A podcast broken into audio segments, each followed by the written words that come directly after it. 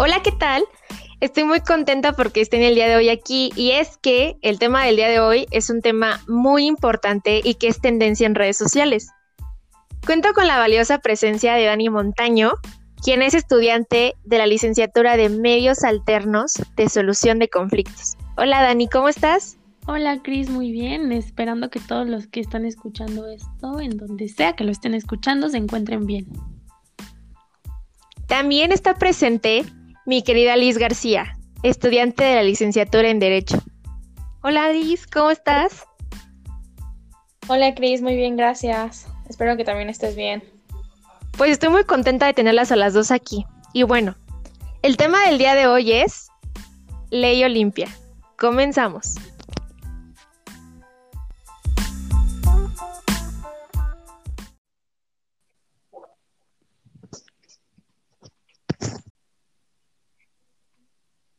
Y bueno, para esto me gustaría, Dani, que nos platicaras un poco qué es la ley Olimpia. Pues mira, primero para entrar en contexto, me gustaría explicarles un poco de lo que es este fenómeno llamado sexting, que es una práctica que consiste en el envío de contenidos sexuales a través de plataformas digitales o redes sociales, con el fin de que una persona de confianza pueda ver este contenido en cualquier lugar en el que se encuentre. Este fenómeno ha crecido a gran escala porque pues cada vez existe un mayor número de plataformas y obviamente se permite su fácil práctica. El problema comienza cuando el manejo del contenido no es el que esperamos que fuera y pues bueno, es aquí donde entra la ley Olimpia. Pero pues, ¿qué es la ley Olimpia y cómo surge? Después de que un video íntimo de una joven llamada Olimpia Melocruz se difundiera en redes sociales en 2014 por su anterior pareja y sin su consentimiento, generó que ella recibiera toda clase de insultos, burlas y pues con este motivo, Olimpia y otras mujeres que también habían sido víctimas de esto, impulsan la iniciativa en el estado de Puebla, logrando así que en el 2018 se llevara a cabo frente a la legislación local. Y pues, para empezar, esta ley consiste en que es un conjunto de reformas que se realizaron a los códigos penales de las entidades federativas, en donde ya está aprobada, y claro, eh, también en la Ley General de Acceso a las Mujeres a una vida libre de violencia, en donde se reconoce la violencia digital como un tipo de delito. Entonces, ya entrando como más en contexto jurídico, pues Cris, me gustaría que nos platicaras esa parte. Oye, qué interesante de, esta jovencita Olimpia, que bueno, eh, por lo que yo sé, sufrió muchísimo, intentó incluso eh, suicidarse después de, de, esta extorsión que sufrió por parte de su expareja, pero afortunadamente, eh, pues se armó de valor, salió de eso y pues ahora gracias a ella y su movimiento de que no quedara impune, pues tenemos lo que es ahora la ley Olimpia, que el nombre, pues obviamente ya vimos que es en honor a, su lucha y a su movimiento. Sí, muy interesante, la verdad es que yo creo que ella tomó toda esta parte de, pues de las burlas, de lo que no le estaba motivando y con eso a darle para, para esta iniciativa. Pues eso sí. Y bueno, pues ahora vamos con la parte jurídica, lo que queremos meterle a este podcast. Y bueno, yo les quiero platicar que las conductas que atentan contra la intimidad sexual son las siguientes. Uno es videograbar, audiograbar o fotografiar eh, contenido, bueno, material de contenido sexual íntimo de una persona sin su consentimiento o mediante el engaño. Así también es exponer o distribuir, eh, intercambiar o ofertar el contenido sexual que ya había comentado anteriormente. Entonces, estas son conductas que atentan pues contra la intimidad sexual. Pero a todo esto quiero comentar que el bien jurídico tutelado que se protege con estas reformas, como tú bien lo comentabas, eh, al Código Penal es la intimidad sexual. Y esto quiere decir que es un delito que se tipifica para la protección de la libre intimidad sexual. Ahora estoy muy contenta porque quiero platicarles que actualmente 16 estados han tipificado esta conducta, de lo cual solo 16. Solo 16. Así es, bueno, la verdad es que debería de ser toda la República. Pero, pues mira, ¿qué te cuento? Te los voy a mencionar. Es Guanajuato, Veracruz, Zacatecas, Chiapas, Coahuila, Guerrero, Estado de México, Aguascalientes, Baja California Sur, Querétaro, Nuevo León, Oaxaca, Ciudad de México, Yucatán, Escala. bueno, así que los mencionamos y suenan bastantes, pero pues siguen siendo 16. Sí, o sea, la verdad es que muy pocos y es algo que, bueno, digo, afortunadamente apenas el año pasado, como lo comentabas, pues empezó a aprobarse en diferentes estados, como lo vemos ahora, pero pues digo, es una tristeza que no estén todos. ¿O tú qué opinas, Liz? Sí, yo, yo pienso que hemos progresado, sin embargo, eh, aún nos falta, o sea, falta que, que los demás estados se incorporen a sus legislaciones, estas reformas, porque debemos de proteger a todas las personas en todo el país. Y, y como Sin embargo, creo que ha sido un muy buen avance eh, el que Olimpia ha logrado con, con su movimiento. Pues con su movimiento como tal, exacto, muy bien. Pues bueno, ahora les voy a platicar sobre la denuncia. Y pues es que es muy importante eh, que si tú te has sentido vulnerada o vulnerado, no te quedes callado o callada. Pues la denuncia es importantísima, por lo que te voy a mencionar lo siguiente. Uno, pues bueno, si tú te sientes, como lo comentaba anteriormente, victimizado, puedes acudir a la Fiscalía del Estado de México eh, y es que, pues bueno, durante la contingencia por COVID-19, la Fiscalía pone a disposición distintos métodos de denuncia, pero les invito de verdad a que se den una vuelta por el sitio y sobre todo no duden en denunciar, no estamos solos. Claro. Ahora, bueno, sí, dime, Dani. No, o sea, y creo que es importante mencionar la parte que, que como ya lo decían, eh, o sea, la cultura de la denuncia dejar un poco al lado la parte de que me da miedo, que no me vayan a creer o me da miedo que me señalen. Yo siento que debemos recordarle y a todas las personas que son servidores públicos que al final están para servir. No son eh, sirvientes de nadie, pero pues si una persona está en estas circunstancias, lo mínimo que espera es un poquito de apoyo. Entonces, exacto. Dar esa pauta para que las personas tengan esta cultura de la denuncia y pues obviamente se sientan protegidas por el Estado.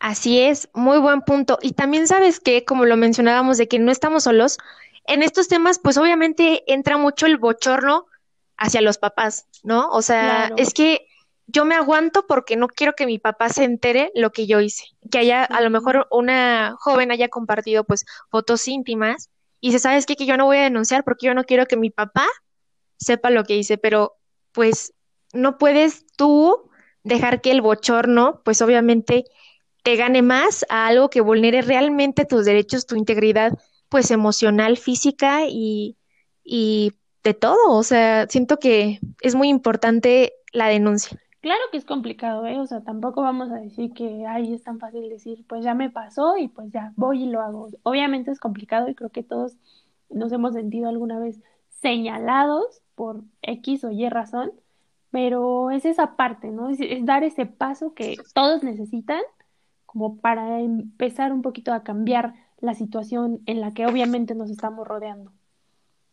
Así es, Dani y Liz. Pero bueno, ahora, ¿qué dirán? Oye, ¿sabes qué? Que Cris, en mi estado no está tipificado la conducta, ¿qué hago, no? Si estoy siendo víctima, pues no te preocupes. Digo, afortunadamente hay dos páginas que te voy a compartir ahorita que son eh, para asesoría.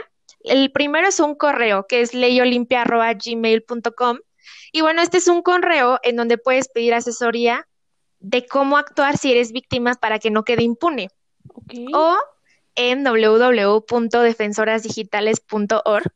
Es una página donde puedes encontrar mucha más información sobre este delito que te estamos comentando y cómo actuar ante esto. La verdad, yo les invito, como lo decía anteriormente, exhorto a que visiten la página de Defensores Digitales, porque es un grupo de jóvenes, tanto de hombres y mujeres, que obviamente buscan que este delito no quede impune, entonces buscan apoyar y pues está padrísimo su idea, está padrísima su iniciativa. Sí, claro. Ahora, bueno, la tip, ajá, sí, sí, sí, dime. Y me ibas a completar esa parte de la tipificación. Sí, digo, en la tipificación de nuestro estado, bueno, afortunadamente, afortunadamente, nuestro estado participa pues dentro de las reformas y es que quiero comentarles la información que se encuentra en nuestro Código Penal de manera breve, pues este es importante pues conocer cuál es el tipo penal, ¿sabes? Claro. Entonces, bueno, el capítulo en nuestro Código Penal es la violencia ejercida a través de las tecnologías de la información y la comunicación. Está en el artículo 211 ter y dice que a quien con la anuencia del sujeto eh, pasivo, la víctima, bueno, más bien la víctima es el sujeto pasivo, obtenga imágenes, audios, textos, lo que habíamos comentado anteriormente, que son los actos o conductas que vulneran a la intimidad sexual. Eh, y este, de naturaleza, perdón, erótico, sexual, y las revele, las publique. es que me acuerdo muchísimo de Adela Micha, porque hay muchos, eh, no sinónimos, pero muchas palabras parecidas. Entonces estoy como de que quien revele, publique, difunda, exhiba.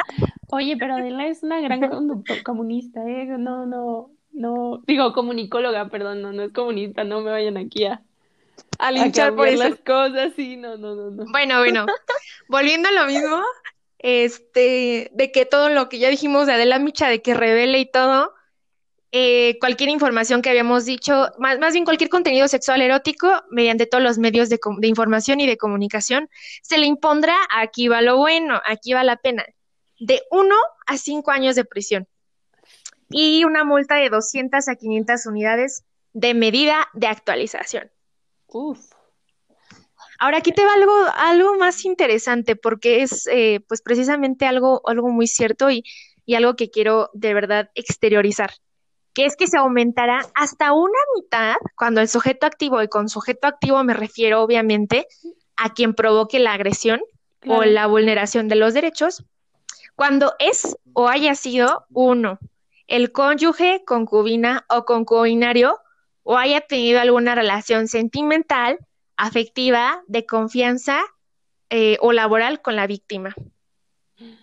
Cuando haya cometido la conducta con fines lucrativos, y con esto obviamente me refiero a la obtención de dinero o beneficios valiéndose del contenido sexual de las imágenes. Este, ajá. Y tercero, sí, sí, claro.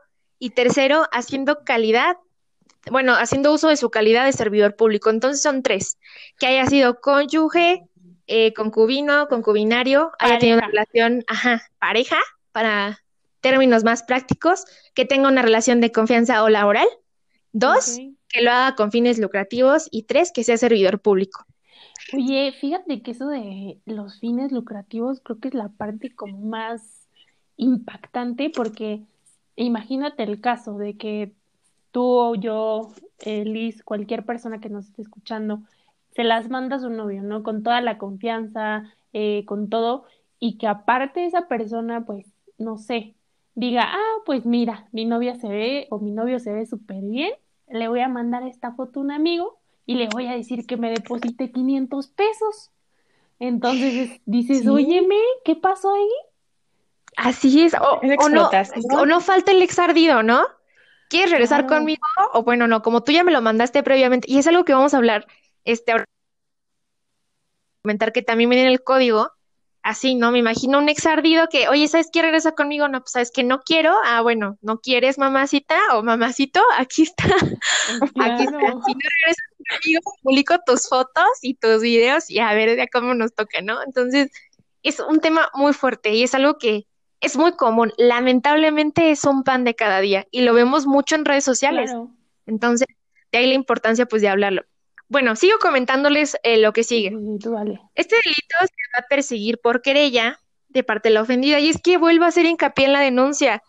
Bueno, en esta parte, sí, la cultura de la, denuncia. Pues si te sientes eh, vulnerado en el libre ejercicio de tu intimidad sexual, el consejo que yo puedo darte es que te tranquilices, y que busques a una persona de tu mayor confianza para comentarle la situación. Y bueno, seguido de esto, puedes empezar con tu denuncia y tu tratamiento psicológico, porque es un tema fuerte. Claro. Y bueno, el último y el tercer punto final de mi intervención es lo que te comentaba hace rato, que dice que quien coaccione, hostigue o exija a otra persona la elaboración de contenidos de naturaleza erótico sexual bajo la amenaza de revelar, publicar, difundir, otra vez volvemos a la de la micha, de publicar. Ya te dije que no te metas con Adela Micha, por favor. Yo la respeto muchísimo en lo que hace. ¿Es tu mamá o qué? Ah. Ojalá. adópteme, adópteme. Este, sin el consentimiento que previamente la víctima le ha compartido directa o por cualquier otro medio. O sea, esto para, para simples pasos o para fácil decir, ¿sabes qué? Daniela, yo quiero que me hagas un video haciendo esto y esto. Y si no lo haces, mamacita, ¿qué crees? Que voy a publicar estas fotos que tengo de ti previamente. No te conozco Imagínate, maña. Imagínate, así soy, así soy, no te creas. bueno, de esto eh, se le impondrá de 3 a 7 años de prisión. Ahora, aquí les va otro punto importante que también nos dice nuestro código, es que se aumentará hasta el doble de esta pena cuando se cometa con una persona menor de 18 años, que es algo que está penadísimo, o que no tenga la capacidad de comprender el significado del hecho del que está siendo víctima. Y yo creo una persona pues, de los incapaces. Claro, yo creo que este es este como el, el más preocupante porque incluso puede llegar a, a, caer en la parte de pornografía infantil, estamos de acuerdo. O sea, es. puede ser que, que sí, te estás consciente de que tu novio es mayor de edad y tú eres dos o tres años pequeña, pero es un tema muy delicado, la verdad. Así es, y sobre todo con los incapaces. Imagínate gente que obviamente, como dice aquí eh, el código, de gente incapaz de comprender las consecuencias o la vulneración que están teniendo sus derechos. Entonces es algo gravísimo.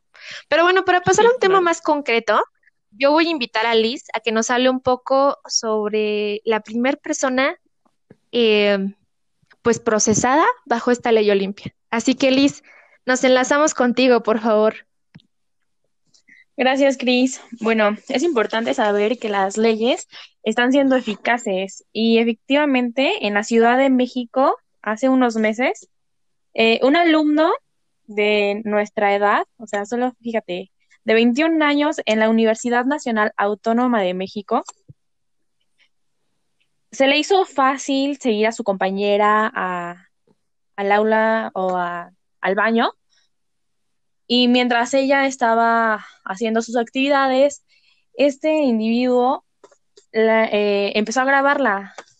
O sea, me resulta impactante saber que, que una persona universitaria haga este tipo de, de delitos. O sea, no sé qué estaba pensando, se le hizo fácil, grabó a su compañera y afortunadamente esta chica se dio cuenta y empezó a gritar. Entonces, eh, fue auxiliada con las autoridades y lo llevaron a, la respectiva fiscalía. El juez de control eh, determinó que la detención fue legal, entonces vinculado a proceso y ahorita no se ha determinado nada, pero está en proceso. Se inició una carpeta de investigación por esta persona que se llama Jorge Daniel N. y bueno, presuntamente tomó fotos de sus compañeras en los sanitarios. ¿Qué opinas de eso, Cris? ¿Cómo ves? No, hombre, qué fuerte. O sea, ¿con qué confianza vas hasta el baño, no? O sea, dijeras tú, bueno, no, bueno, de todos modos, en ningún caso es justificable. O sea, para mi punto de vista, ningún caso es justificable, obviamente. Ya lo vimos que pues ya es delito. Pero imagínate ir al baño a la universidad y encontrarte claro, o sea, no te sientes segura en ningún espacio y o sea, nos damos cuenta que ningún título o un grado académico eh, define la calidad de persona. O sea, eso te puede pasar en cualquier lugar, con tu novio, con tu jefe, con tu expareja, con tus compañeros. Yo creo que nadie está exento de esto porque, como lo platicamos a veces hablando normal, la educación y la formación son dos cosas completamente diferentes. O sea, la formación, no importa si tú tienes dos licenciaturas, una maestría, un doctorado, si al final tu educación no alcanza como para tener empatía y simpatía con otras personas, para tener esta parte de humanización, pues obviamente va a ser muy complicado que teniendo la formación que tengas, vas a infringir en, este tipo de cosas. Claro, yo creo que va más allá de la humanización y es el respeto, el respeto hacia las otras personas y eso viene desde casa, son los valores que te inculcan, los valores que sigues, tus, tus creencias. Así es. Oigan, también la verdad es que me gustaría comentar porque, pues obviamente yo tenía un compañero, un amigo más bien eh, cercano que me dice, oye, ¿y la ley Olimpia únicamente protege a las mujeres? Porque he visto que muchas páginas, pues feministas lo comparten mucho. Y le digo, pues mira, la verdad es que sí, si tú ves estadísticas, la verdad es que la mayor, el mayor porcentaje, perdón, de mujeres, eh, o bueno, de víctimas han sido mujeres. Sin embargo, en nuestra tipificación eh, en el Código Penal, no, no existe ninguna calidad específica del sujeto, es decir, dice sujeto activo y sujeto pasivo. Jamás dice sujeto mujer, sujeto hombre. Esto quiere decir que también si eres hombre y estás siendo víctima por parte de alguna mujer o algún otro hombre, puedes volver, eh, bueno, como lo comentamos anteriormente, eh, denunciar y hacer valer tu derecho. Entonces es una ley que protege tanto a hombres y mujeres. Claro, nadie está exento de... Está súper bien. no, te escucho, te escucho, Que claro, nadie está exento. O sea, también podemos haber mujeres que estamos ardidas, somos tóxicas y nuestro novio nos mandó algo y lo amenazamos y regresa porque regresa. Sí, pero yo creo que es algo que sí tenemos que empezar a cambiar en la cultura y me refiero más a la cultura mexicana, que es donde tenemos a veces esta parte de sed de venganza. Creo que se nos ha olvidado, te digo, y lo mencionaba antes, ponernos en el lugar del otro y decir, ¿qué está sintiendo esta persona? ¿Y qué sentiría yo de estar en su lugar? Y pues sentir esa empatía. Y ya para ir concluyendo este programa, Dani, ¿qué conclusión me puedes dar de este tema? Pues mira, es un tema del que podríamos sacar muchísimas cosas, pero la verdad es que la recomendación es que siempre vivas y expreses tu sexualidad como te sientas cómodo, que busques información respecto a los temas que te puedan generar dudas, o sea, siempre va a haber alguien a quien tú le puedas preguntar, a quien puedas consultar, siempre lo va a haber. Recuerden que, pues la verdad, nadie te puede hacer sentir algo que no eres, nadie puede obligarte a hacer algo que no quieras. Y si por alguna de estas razones que ya mencionamos antes sienten que necesitan ayuda y que no saben a quién acudir, como ya mencionabas, Chris, vamos a compartir algunos sitios en donde pueden acudir, donde pueden realizar su denuncia, donde están para apoyarlos, incluso dejamos nuestros contactos y si podemos hacer algo por ustedes lo vamos a hacer.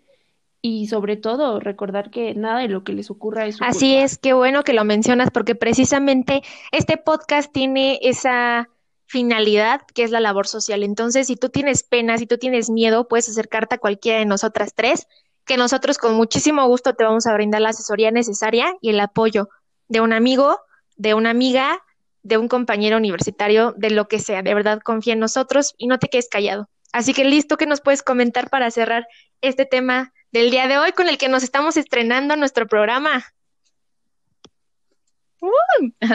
Bueno, eh, yo concluyo, bueno, más bien yo pienso que el sexting no es malo, sin embargo, conllevar eh, altos riesgos y en el momento en el que es enviado escapa totalmente de, nuestro control y el peligro reside justo eh, cuando el contenido puede ser compartido por otras personas.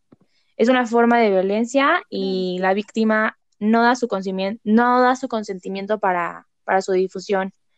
Eh, si compartes o, o, difundes una foto o un video de contenido sexual con otra persona y esa persona termina compartiendo con otras, no es tu culpa. No te quedes callado. No es malo eh, experimentar tu sexualidad. Solamente eh, piensa con quién lo haces. Hay que tener cuidado. Exactamente, hay que tener cuidado. Y exacto, y saber que obviamente, aunque tú hayas tenido, bueno, mi conclusión sería que aunque tú hayas tenido esa consensualidad con la otra persona a compartir este contenido íntimo y la otra persona pues te pagó mal o la distribuyó, pues saber que tienes los mecanismos de defensa para decir, aquí no vas a vulnerar mis derechos, con permiso, mi ciela. Yo estoy Pero pues aquí no. Pues aquí no puedes. Pues bueno, hemos llegado al final de nuestro programa. Estoy muy contenta. Y pues quédense a la despedida.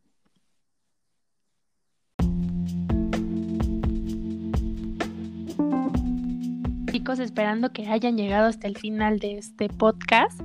Eh, esperemos que lo hayan disfrutado bastante. Es el primero de muchos, así que yo soy Daniela Montaño. Yo soy Liz García. Y yo soy Cristina Salgado y esto fue Hablando Derecho. Hasta la próxima.